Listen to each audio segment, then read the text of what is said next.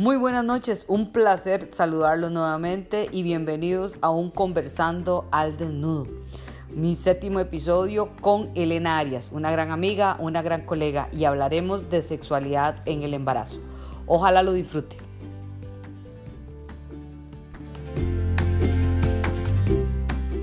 Y el placer de que me hayas invitado a, hablar acá al desnudo, a ver qué, ¿En qué nos desnudamos? Ah, aquí quitándose la ropita. Eh, no, pues la idea de conversando el desnudo nace porque ya y nosotros que trabajamos tanto y eh, trabajamos, mejor dicho, en el área del suelo pélvico, creo que, que el, el, examinar al paciente es algo muy cotidiano nuestro y, y, y no es lo mismo una rodilla, un tobillo que quitarse la ropa. Entonces la idea era como hacer una conjunción entre ambas situaciones y ha sido pues grande y estamos trayendo pues a las personas más importantes y quién más que vos representando a Costa Rica eh, en, esta, en esta situación, mi primera costarricense, así que de verdad muchas gracias Elena, yo respeto mucho tu trabajo. Wow, qué honor, de verdad que qué honor. Bueno, y hoy vamos a hablar de, de la sexualidad en el embarazo. Contanos un poquito, eh, porque al principio siempre hablamos para un público de, nuestra gente, de nuestras personas que reciben nuestros servicios y luego nos pasamos un poco a fisioterapia un poco más complejilla. Pero, ¿qué le podemos decir a esa ama de casa que nos está escuchando, que nos está viendo, de hablar de sexualidad en el embarazo? Claro, bueno, vamos a ver, es un tema tan amplio que uno no sabe ni por dónde entrarle, ¿verdad? Eh, y a veces la gente dice, porque estamos acostumbrados de que sexo o sexualidad es una cosa y embarazo es otra. Y luego lo que nos han vendido a través de, redes sociales, a través de publicidad, de comercio, de mercadeo, ¿verdad? Es súper válido ver una valla publicitaria con aquellos pechos exuberantes, grandototes y, y, verlo en la calle, verlo en una revista, pero qué mal visto socialmente a veces está ver a una mamá amamantando a su bebé, que es totalmente natural y que los pechos están hechos para eso, ¿verdad? Entonces son, son situaciones distintas y son pausas que muchas veces tenemos que hacer en la vida. Y luego lo otro es, la, es muy, muy, muy frecuente en consulta que uno pregunta, eh, mira, ¿qué tal tu vida sexual? ¿Estás teniendo relaciones y están embarazadas? Y la respuesta es no. A mi pareja le da horror o nos da miedo que le pase algo al bebé, que aquí, que allá. Y, yo voy a decirlo, y yo sé que el, programa es Conversando al Desnudo, y lo voy a decir abiertamente. Siempre mi respuesta es, si su esposo es el negro de WhatsApp, pues sí, tenga miedo y le pueden hacer daño al bebé, pero esa no es la situación. El promedio, el tamaño promedio de un pene para Latinoamérica nunca, muy difícilmente, pues va a llegar a generar un daño y la sexualidad dentro del proceso de embarazo es sumamente importante y necesaria porque simplemente lo que no se usa se atrofia y tenemos que recordar que la cavidad vaginal tiene que tener movilidad, ¿verdad?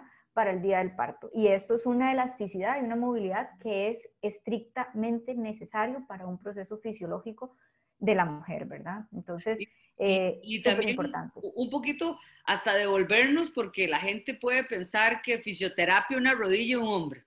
¿verdad? ahora ya podemos ir pensando en que la gente ya sabe que fisioterapia en el suelo pélvico, pero bueno, porque puede ser que para una incontinencia urinaria, que para una incontinencia fecal, pero hablar de sexualidad, para devolvernos un momento, qué interesante, qué importante y cuántos trastornos se ven afectados en la sexualidad que la fisioterapia puede atender. exactamente.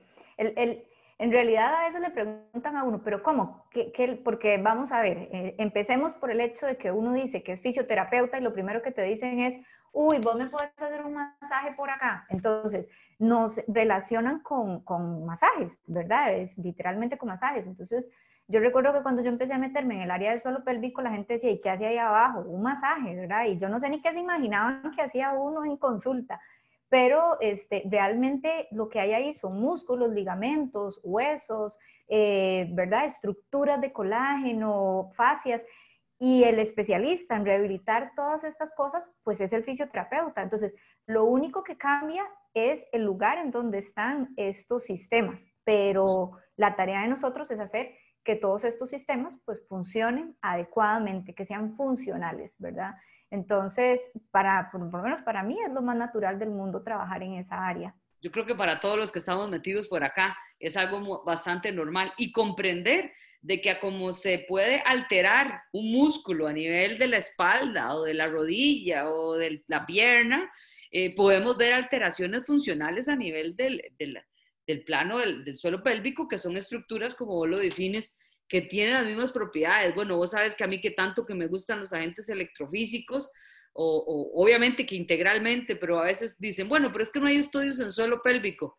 Bueno, pero si hay estudios en otra parte del cuerpo, podemos irlos adaptando, porque que yo sepa, no tenemos músculos diferentes, o sea, es la misma área, la misma, eh, pues, textura. Si estuviéramos hablando hasta de, si lo comparamos hasta con animales que tienen bastantes sinergias con nosotros. Pero bueno, no nos alargamos mucho de allá. Contanos cómo ha sido su experiencia, Elenita.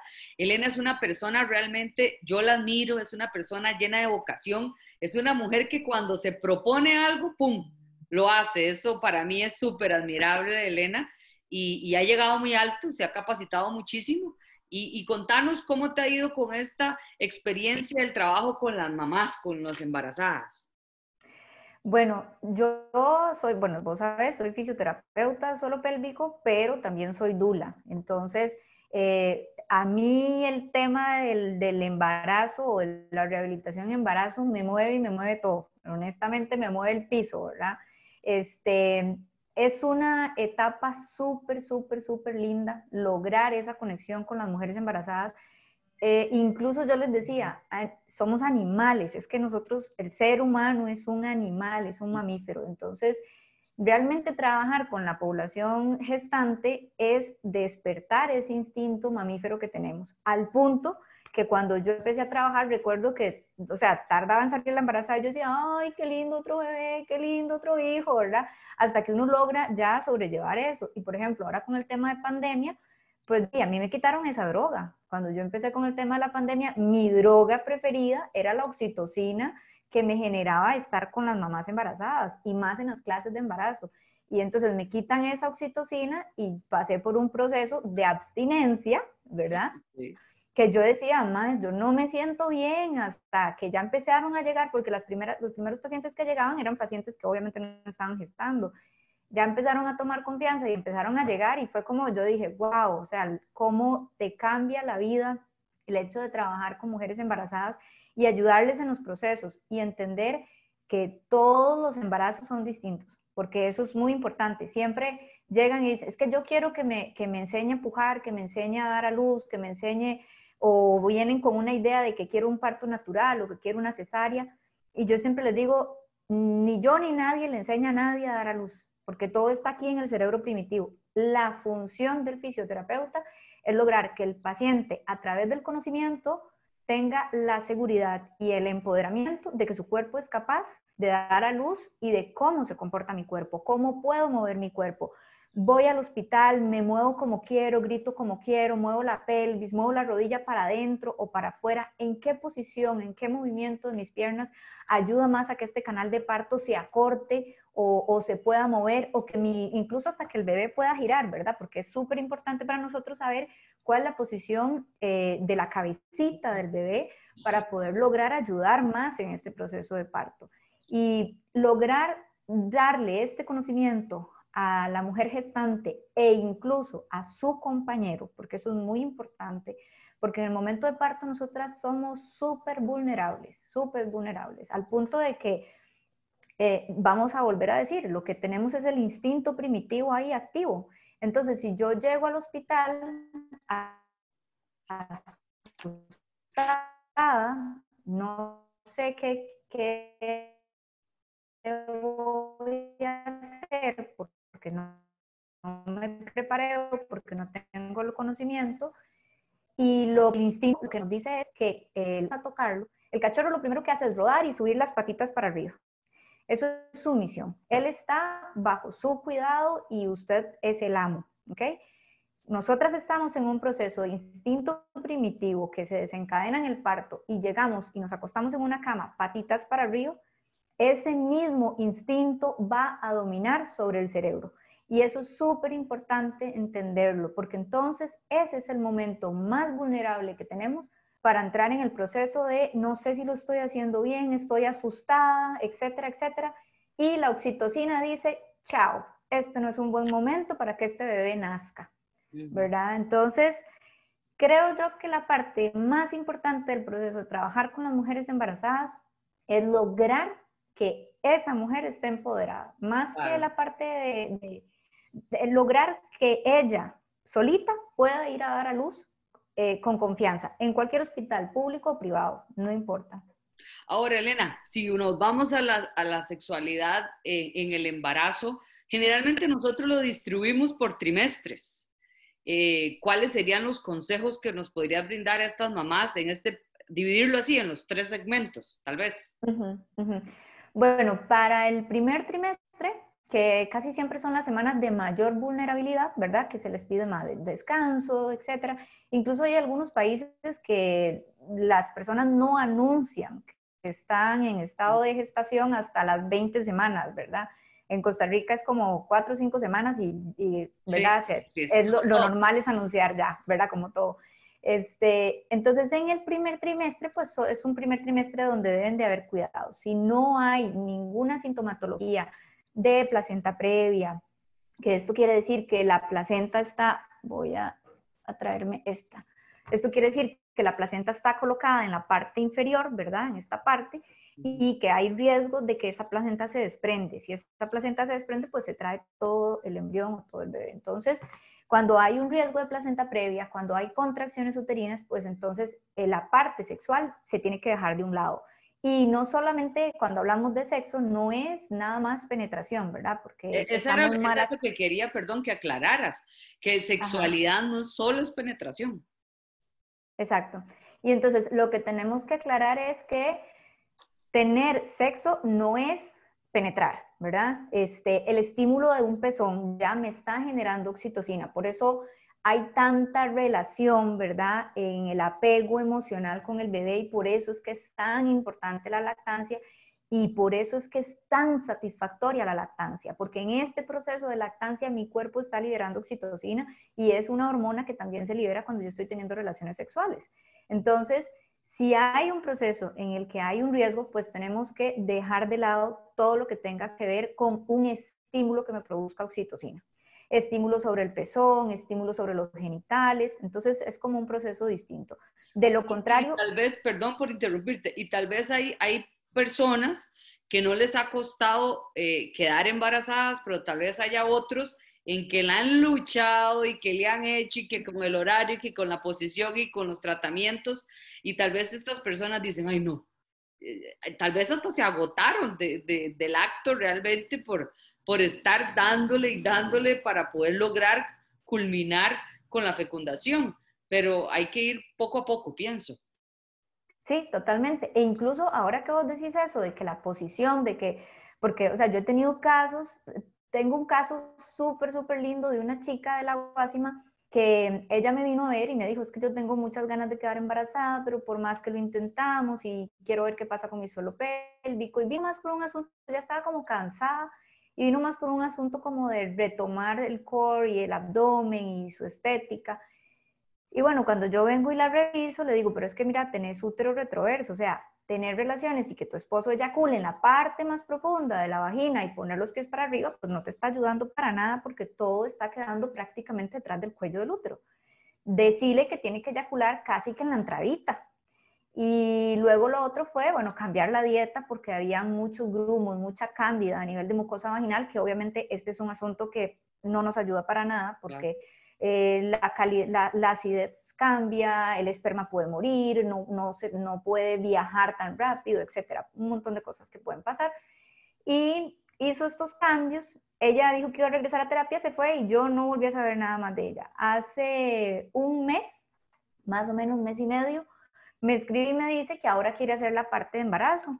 Y yo creí que era una paciente nueva y me dice, no, es que ya tengo un expediente con vos y lo saco y lo empiezo a revisar. Y yo, pero qué raro. Y me dice, hice los, lo que vos me dijiste y estoy embarazada y de gemelos. ¡Wow! wow. Sí, sí. Y entonces esto es súper importante entenderlo eh, porque no todos los úteros están colocados en la misma posición.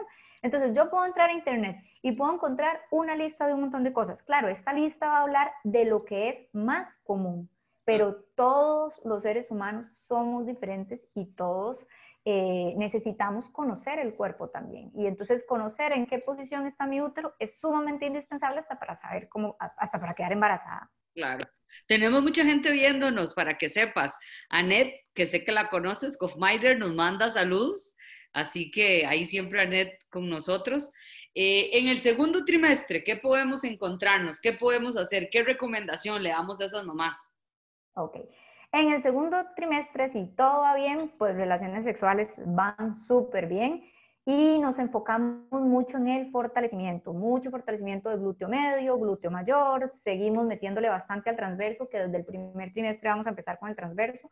En el primer trimestre empezamos más con respiraciones, con cositas suaves porque usualmente no conectamos la respiración con el trabajo de la faja abdominal y el suelo pélvico. Entonces nos dedicamos un poco más a eso para que en el tercer trimestre se le pueda dedicar al fortalecimiento, principalmente de los músculos del glúteo eh, o, de las nalgas. Si, si, le estamos hablando a esa señora embarazada o esa amiga de la amiga de la amiga embarazada que nos está escuchando, ¿verdad?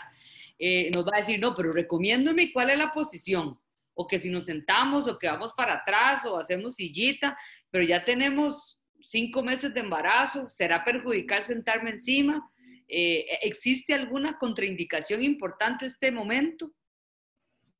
No, de hecho, los, el, el, primero y el segundo trimestre nos da la, la, facilidad de trabajar en muchas posiciones, casi que todas, encima, etcétera. Ya en el tercer trimestre, la incomodidad de la pancita, sí. Entonces, ya en el tercer trimestre podemos optar más por la cucharita, ¿verdad? Yo me doy espalda y mi compañero está por detrás eh, podemos también trabajar en cuatro puntos o el famoso perrito, la postura del perrito. Lo que pasa es que ahí si me inclino mucho hacia adelante, el canal vaginal se acorta, entonces ahí sí hay que tener cuidado si me va a producir dolor. Y súper importante que cada mujer se conozca. Hay posiciones que simple y sencillamente no a todos nos sirve, ¿verdad?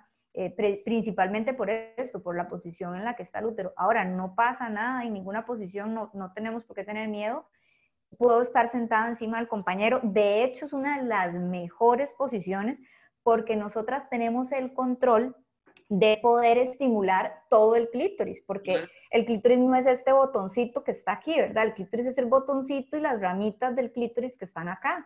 Entonces, me da la posibilidad de que sentada sobre el compañero nosotros hagamos esto, que es rodar la pelvis. Y esto nos da un mayor estímulo a nivel de pubis y nos ayuda más todavía a llegar al orgasmo. Este es el clítoris y entonces lo que hacemos es lograr estimularlo todo. Em, y básicamente esa es una, una buena posición. En el último trimestre, yo les digo, úsenlo todo lo que puedan, tengan muchas relaciones. Hay pacientes que me han llegado que simple y sencillamente pues no tienen pareja o se separaron de su pareja o del compañero en ese proceso. O fue una inseminación. Exacto.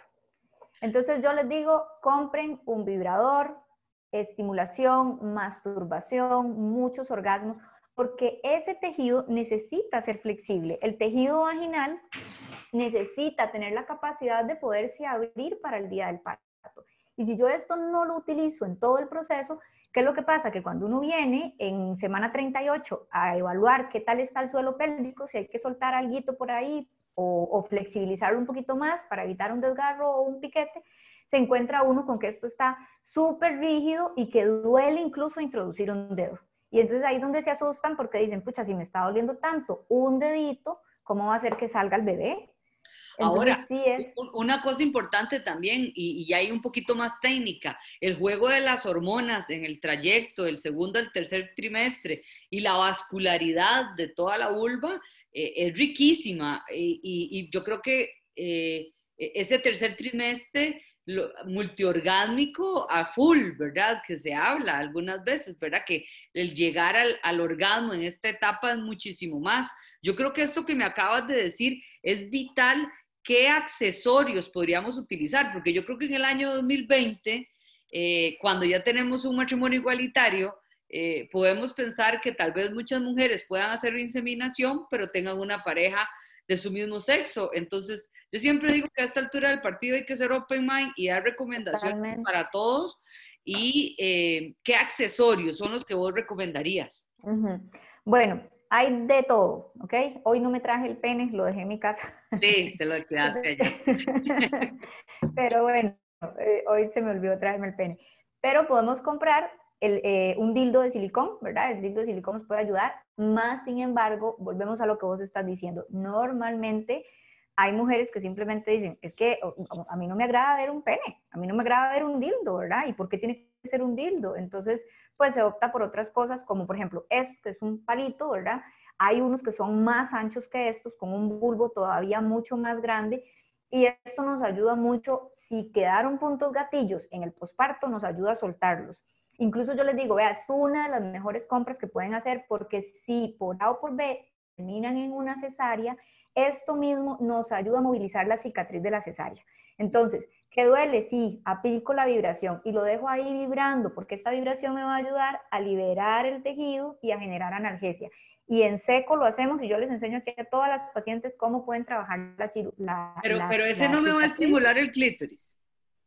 Sí, claro, eso, es lo que te iba a decir. Este me sirve, en el posparto me sirve para generar eh, eh, liberación de la misma cicatriz, ¿verdad? Me sirve para el clítoris, porque entonces, vamos a ver, lo trabajamos en esta posición, se puede estimular solamente esto, ¿verdad? Y me sirve introducirlo. Cuando yo lo voy a introducir, entonces me sirve, lo voy a hacer al revés para que se pueda ver. Esta es la vagina y él viene hacia adentro. Y en esta posición hacia arriba, hacia el lado de la vejiga, estaríamos estimulando lo que se llama el punto G o punto P, ¿verdad? Que realmente no es un punto, simplemente es eh, estimular el clítoris desde la pared anterior vaginal, ¿verdad? Entonces lo que hace es que, que estimula toda esta zona y se puede estimular también a los lados para que todo el clítoris y sus raíces se llenen de sangre igual que un pene voy, a, voy a hacerte un, un, break porque nos está preguntando Cristín. Un saludo a Cristín. Te lo voy a leer literal. Dice, consulta. Dice, ¿qué tan cierto es que hay que usar condón? Pero si está embarazada, mm, ¿verdad? Dice, por las posibles contracciones, actualmente yo estoy en la semana 27. ¿Será por la lubricación? Dígame, maestra. No, en realidad no, no tiene, por, digamos, a no ser que haya una enfermedad de por medio o que no tenga un compañero sexual fijo, pues, pues sí, ¿verdad? El uso del condón definitivo para enfermedades, pero realmente no, más bien lo más recomendable, si fuera un asunto de lubricación, comprar un lubricante eh, que puede ser a base de gel o que puede ser de silicona. La única diferencia que es el, el que es a base de agua, perdón, que es un gel de agua, es mucho más fácil de limpiar y el otro, el que es de silicón, se va a quedar mucho más tiempo dentro de la cavidad vaginal. Incluso ahora hay unos hasta de silicón que pueden calentar, que cuando entran en contacto con la mucosa calientan, entonces lubrican y calientan todo ahí abajo mucho más rico, ¿verdad? Entonces, esa es una de las opciones que también pueden haber. Voy a contar un secreto. Aquí en, Conversando el Desnudo, vos sabes lo que es un tinieblo, ¿verdad? Para mí, para toda la gente, un tinieblo es aquel, aquel, aquel, aquel elemento que uno tiene para ciertas situaciones, ¿verdad? Entonces ese tinieblo una vez me dice, es que vivieras, me duele la espalda. Y yo, ah, la pucha, pero es que vieras que yo no, ¿verdad? Yo hace muchos años solo veo suelos pélvicos. Y me dice, bueno, pero hay uno chineando el tinieblo. Y entonces de un pronto a otro me sale con un aceite lubricante Durex. No te termino la historia cómo terminamos arreglando esa espalda de pero a veces hay que ubicarnos en el diferente tipo de, de lubricante, que eso es vital ¿verdad? Eh, eh, asesorarse porque para limpiar los diferentes accesorios eh, son muchísimo más fáciles, como vos decís, con, agua. Pero de los otros bichitos lindísimos que vos siempre me enseñaste, ¿cuáles otros? ¿Los de succión de clítoris? Esos también. Ok, entonces, si, si, vamos a hablar de nutrir el tejido interno, ¿verdad? Que por eso es que no me he querido ir de este. Perdón, sí es súper útil. Este es súper útil porque yo lo puedo introducir y trabajar todas las paredes. Yo siempre les digo, mira, métalo así como si usted estuviera sacando lo último que le queda al tarro Nutella. Así, como si usted de verdad, ese ataque de ansiedad que usted dice, necesito comerme lo último que le queda hasta Nutella, ¿verdad? Entonces, lo introduce y trabajar toda la mucosa vaginal, todo, todo, todo, todo. Este, movilizar. Y ya luego en la parte externa, pues obviamente nos puede servir para trabajar el clítoris. Hay cosas todavía mucho más pequeñas que también son vibradores, como por ejemplo las famosas balitas. Entonces, esta es una balita. Y esta balita es chiquitita y se puede usar en el clítoris y si hay mucho temor a la introducción de algo, pues también nos puede servir. Son cosas mucho más amigables, por ejemplo, en chicas que por A por B quedaron embarazadas, pero que simple y sencillamente no disfrutan de la compañía de un hombre, ¿verdad? Que su compañera tal vez es otra mujer. Y aclararles de que si se lo quieren introducir, no se le va a ir para ningún lado, ¿verdad? Que hay un tope y que ahora embarazadas todavía más tope hay. Exacto, exacto. No, ahí, ahí todo entra y todo sale igual. Si no, no, no revisarían tanto en la reforma. y luego tenemos otros, como por ejemplo este, que es un vibrador. Está, este es un vibrador, es un, eh, perdón, un succionador que se coloca en el clítoris y lo que va a hacer es succionar literalmente. Pero lo podemos también pasear hacia los lados, en los labios vaginales, para que vaya succionando. Hay unos que son parecidos a estos, le voy a dar vuelta, no es este, pero hay unos que son parecidos a estos que lo que hacen es nada más vibrar y entonces estos lo que se van a hacer es que se van a colocar directamente sobre la vulva y van a abarcar toda la vulva. Este tipo de vibradores son bastante útiles, para el posparto. Si hubo un piquete o un desgarro y nosotros necesitamos volver otra vez a reconstruir esas sensaciones neurales de placer que tenemos a nivel vaginal, uno grandecito que vibre toda la vulva es súper, súper útil. Estos son mucho más puntuales, ¿verdad? Yo, creo que sería importante recalcar, porque ya vamos hacia la parte técnica, eh, la distensión que tiene que ir teniendo la cavidad vaginal y también lo importante de la vibración en el reclutamiento sanguíneo o en el reclutamiento eh, o disminuir la sensibilidad para trabajar esta área. Sí, hay incluso, y ahora que vos decís disminuir la sensibilidad, hay estudios que se han hecho súper lindos donde mm, se hacen pruebas en mujeres y les ponen un alfiler y les piden que por favor den la sensación de dolor en una escala del, del 0 al 10. Y luego se les hace un estímulo clitoriano. Entonces se les estimula con un vibrador todo lo que es la parte vulvo-vaginal y a nivel clitoriano y de nuevo se les vuelve a hacer la misma prueba. Y en todos, todos, todos los casos el índice del dolor bajó. Entonces, incluso actualmente hay una teoría que habla del parto multiorgásmico, que es mientras estoy teniendo una contracción, mi compañero me está generando un estímulo con un juguete, con la mano, con la boca, etc. Y muchas veces hay gente que uno lo dice y dice, y eso suena muy loco, ¿verdad? Porque en medio parto uno está pensando en eso pero no es nada loco. Por ejemplo, yo el, el, bueno, yo tengo ahí un problema que tengo prácticamente de una endometriosis y ya llegué al punto en que dije, no, necesito colocarme la mirena porque yo necesito reducir estos, estos picos de estrógeno que estoy teniendo. Y bueno, me fui el lunes, la doctora me colocó la mirena, duele, como, o sea, es una cosa que yo tengo, una, yo tengo un índice de tolerancia al dolor elevado y puedo decir que eso duele. Y lo primero que le dije a la ginecóloga cuando me lo terminó de poner fue, le digo, mira, te voy a dar un consejo. La próxima vez que alguien venga, decirle que se traiga un juguete, aunque sean unos lagartos y que se los prenda de los pezones, pero que se traiga algo. O sea, se lo juro, si vos me hubieras dicho, yo me traigo el succionador y me lo pongo en el clítoris mientras vos me pones esa vaina, porque qué cosa más dolorosa. Sí. Entonces también, también eh, eh, eh, pensar en estas cositas, en un juguete y en la estimulación clitoriana o vulvo vaginal, en un proceso de parto, pues no está nada trillado, ¿verdad? Y, muy importante, eh, neurofisiológicamente, las vías eh, del dolor y del placer viajan juntas, ¿verdad? Que son cosas que tal vez ahí donde viene la explicación neurofisiológica de por qué estamos hablando de una cosa esta, no es antojadizo, es porque neurofisiológicamente son como dos carreteras que suben y bajan muy, muy paralelas, lo que le pasa a una le pasa a la otra, algo así como cuando se colapsa la General Cañas y, por el síndrome del mirón eh, colapsa al otro lado, ¿verdad? Entonces, entender eso y, yo creo que es súper importante que la mujer embarazada sepa que no deja de ser mujer y de que tiene que continuar, sino como, ah, se volvió mamá de repente y, ya no puede pensar en, tener eh, relaciones porque yo no sé si vos has hecho un estudio o, o has llevado un reporte de la cantidad de mujeres que tienen relaciones sexuales durante el embarazo.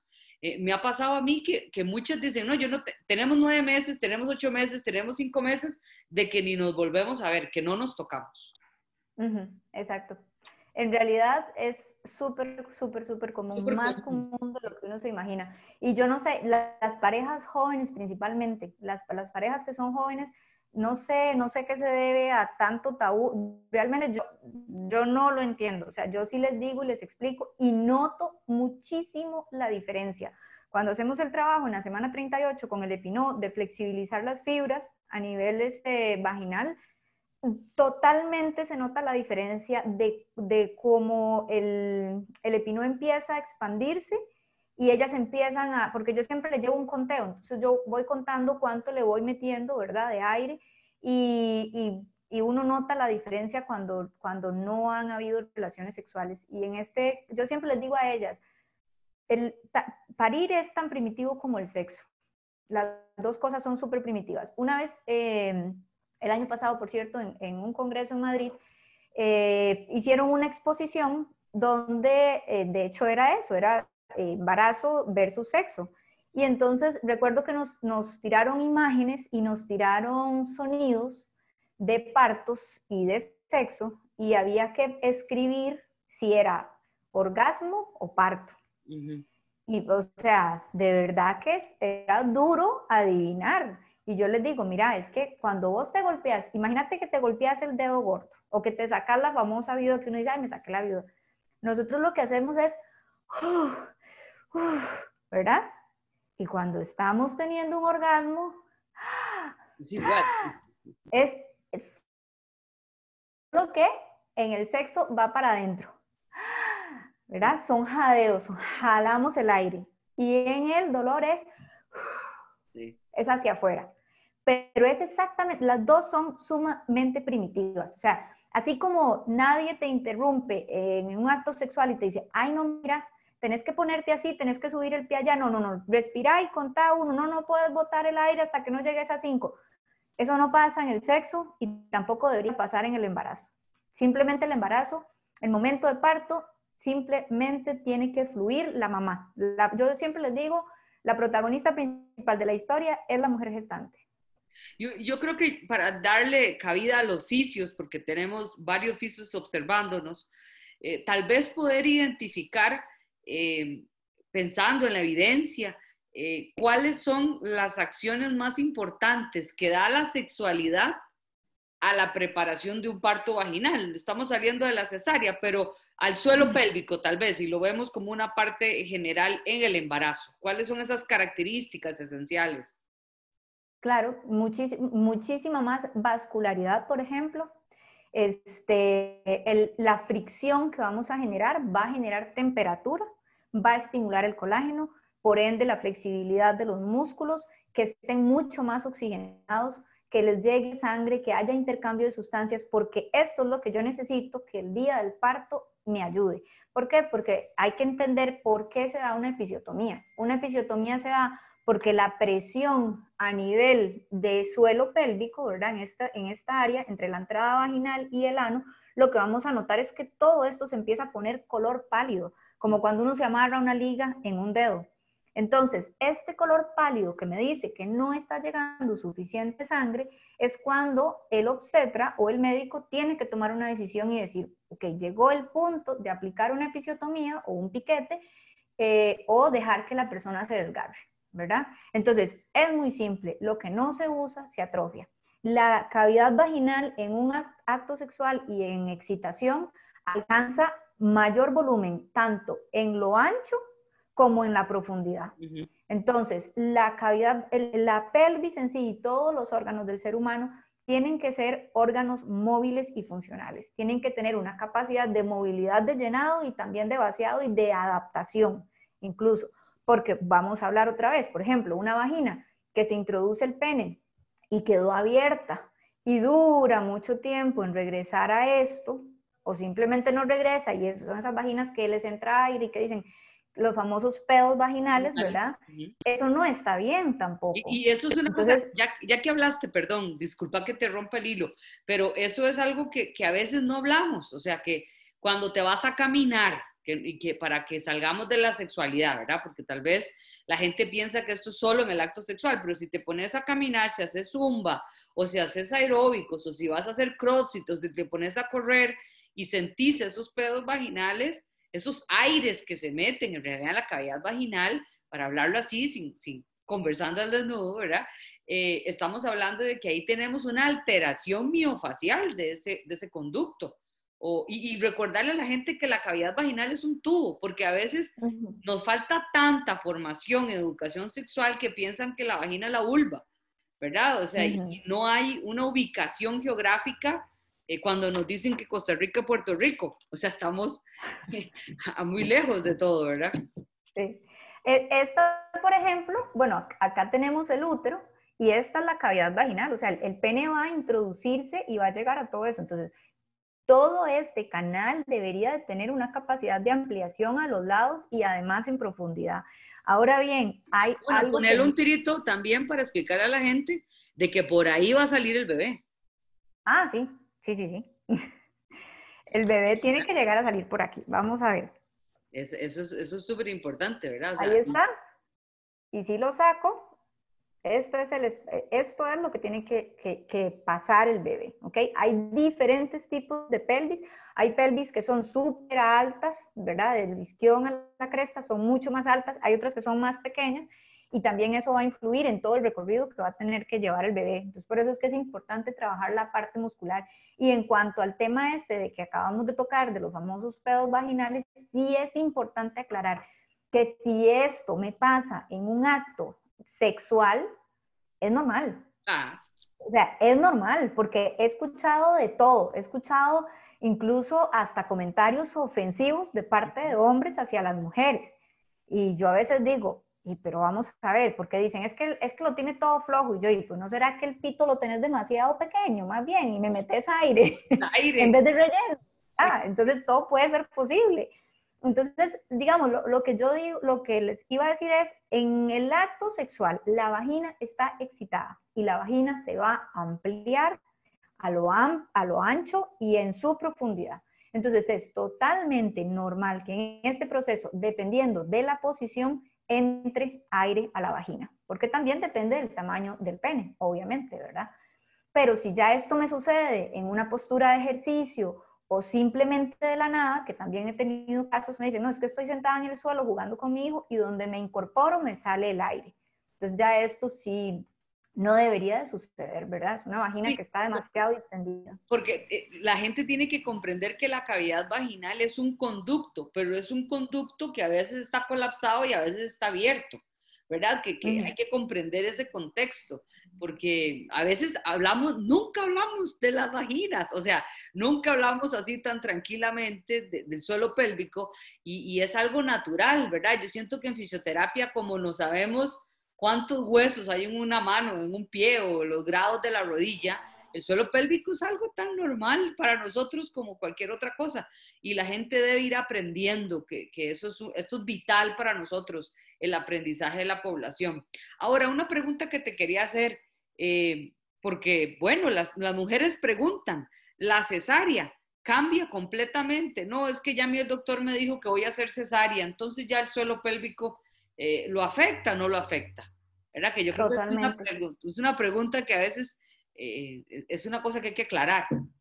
Claro, yo por ejemplo, bueno, tengo pacientes que les han hecho cesárea y que posterior a la cesárea han tenido dificultad para volver a retomar su vida sexual. Obviamente sabemos que el factor hormonal influye, ¿verdad? La lubricación vaginal no es la misma. Entonces siempre se recomienda, posparto, busque un buen lubricante y no tenga relaciones sexuales si hay incomodidad a la penetración porque sí tenemos que entender que cuando hay dolor, hay espasmo muscular. Y vamos a entrar en un círculo vicioso en el que tengo relaciones sexuales, dolor, espasmo. Vuelvo a intentar de nuevo relaciones sexuales, dolor, espasmo. Y ahí abajo cada vez todo está más tenso y más apretado. Entonces empezamos a desarrollar ya todo un síndrome y todo algo que ya hay que atender en terapia, ¿verdad? Que ya hay que trabajar en, en la práctica clínica. Entonces, sí es importante un buen lubricante en el posparto para trabajar un poquito esta parte. Y luego, con respecto a la cesárea, di la cesárea Eh, la única diferencia, porque vamos a ver, yo siempre les digo, no son cosas que a mí me guste comparar. Son dos cosas totalmente distintas. Un parto vaginal es totalmente distinto a una cesárea. El objetivo es el mismo, que un ser divino y precioso venga a la vida, pero son dos caminos totalmente diferentes. Los dos hay que rehabilitarlos, eso es definitivo, pero para rehabilitarlos hay prioridades distintas entonces. ¿Por qué? Porque en una cesárea, pues claro, yo lo que veo es esa cicatriz así, ¿verdad? De lado a lado. Pero si yo realmente la pudiera ver, es esto. Claro. ¿Verdad? Es eh, piel, grasa, fascia, músculo, grasa, fascia, músculo, ta, ta, ta, hasta que logramos llegar a el útero, donde vamos entonces, o el médico, en realidad, pues nosotros no, a abrir y sacar a bebé. Entonces, esto tiene que llegar incluso a abrirse a sacar a bebé. Y debajo de esto, debajo del útero, lo que vamos a tener es la vejiga. ¿Ok? Ahí está la vejiga. Entonces, si aquí hubo un corte, esta parte hasta llegar afuera, va a haber un proceso de cicatrización, que son las famosas adherencias. ¿Qué son las adherencias? Un montón de telitas de araña que van a nacer a partir del punto de corte que se van a generar a todos lados. ¿Y en qué me puede afectar? de ahí las adherencias te pueden llegar a generar una consecuencia a largo plazo, incluso 10 años después. Yo tuve el caso de una paciente que el médico estaba súper asustado porque le hicieron una segunda cesárea y habían tantas adherencias que a la hora de cortar para poder sacar a bebé estaban con temor de haber perforado la, la vejiga porque estaba totalmente adherida al útero.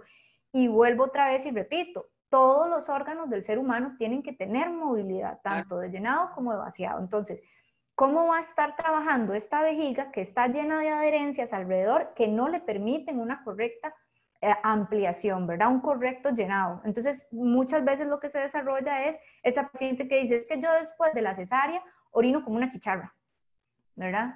Paso orinando y es como una chicharra, no aguanto mucho el tiempo para poder, eh, para poder ir al baño. O si me aguanto, me empieza un dolor en el pubis que se me va hacia los lados y ya ese dolor es un, es que, se me quita es muy difícil. Me claro. y me levanto y me duele demasiado y no puedo movilizarme y no puedo, pero volvamos a la sexualidad, pero tampoco quiere decir que esta mujer que pasó posparto en, en cesárea eh, va a durar mucho tiempo sin tener relaciones sexuales, ¿verdad? O sea, tenemos que tener una, una cantidad de tiempo importante para la recuperación de estos tejidos pero nadie la está limitando a que no tenga relaciones sexuales eh, prontamente, ¿verdad? Que yo creo que eso es una cosa que, que, también debemos aclarar. Yo siempre le digo a la gente que es como una hamburguesa de una empresa eh, internacional que a veces no permite que las partes se separen fácilmente. Eh, eso le pasa a nuestros órganos y a nuestras estructuras. Tiene que haber movilidad y flexibilidad. Si está todo adherido, todo se mueve y no permite un movimiento adecuado que puede llegar a comprimir un nervio, que ya es otra cosa. A, comprimirlo, atraparlo, incluso a generar dolor. Porque cuando nosotros tenemos relaciones sexuales, olvídate que eso es así, ¿verdad? Que tico, no, hombre, aquello, o sea, uno se mueve para todo lado y, y, por dentro todo se va a mover. Dependiendo de la postura que yo tome, mi, mi mucosa va a tener un movimiento, mi vejiga, mi útero, todo. O sea, incluso hay gente que dice, bueno, es que el orgasmo eh, ¿cómo es que le dicen? El orgasmo vaginal y el orgasmo clitoriano no existe. Pues en realidad depende, sí, pues yo he tenido muy buenos orgasmos, he tenido orgasmos que se quedan en el clítoris y he tenido orgasmos que yo le llamo global, aquella hora que usted dice, Padre nuestro que estás en el cielo. Agárrese, papi. y te cantas el rosario entero. O sea, el, en, el, en el cuello del útero llegan terminaciones nerviosas que cuando son estimuladas, ¿verdad? Cuando son estimuladas a este punto, pueden llegar a provocar un orgasmo que es ese orgasmo que sentimos mucho más profundo a nivel vaginal. Si el estímulo se va a quedar solamente a nivel clitoriano, es un orgasmo que sí se siente rico, pero como que de aquí no pasa, ¿verdad? Cuando es un estímulo que es clitoriano y además por dentro y se logra estimular la base del útero, es un orgasmo que es aquí pasa hasta atrás, casi que hasta el coxis, el ano, y se siente aquí por dentro. Se siente mucho más diferente. Y eso es normal y es fisiológico y se debe de dar. Totalmente, totalmente. Entonces, sí hay que entender que parto natural, cesárea, son dos procesos completa y totalmente distintos. Ambos necesitan rehabilitación y ambos pueden generar secuelas a corto y a largo plazo. Elena, ha sido espectacular. Creo que uno de los conversando al desnudo que he disfrutado más. Eh, rico hablar así, hablar en un contexto tan amigable. Eh, de verdad, voy a, voy a decirle a, a, las personas que nos están viendo que si tienen alguna pregunta por ahí más, que si nos la quieren hacer, que aprovechen.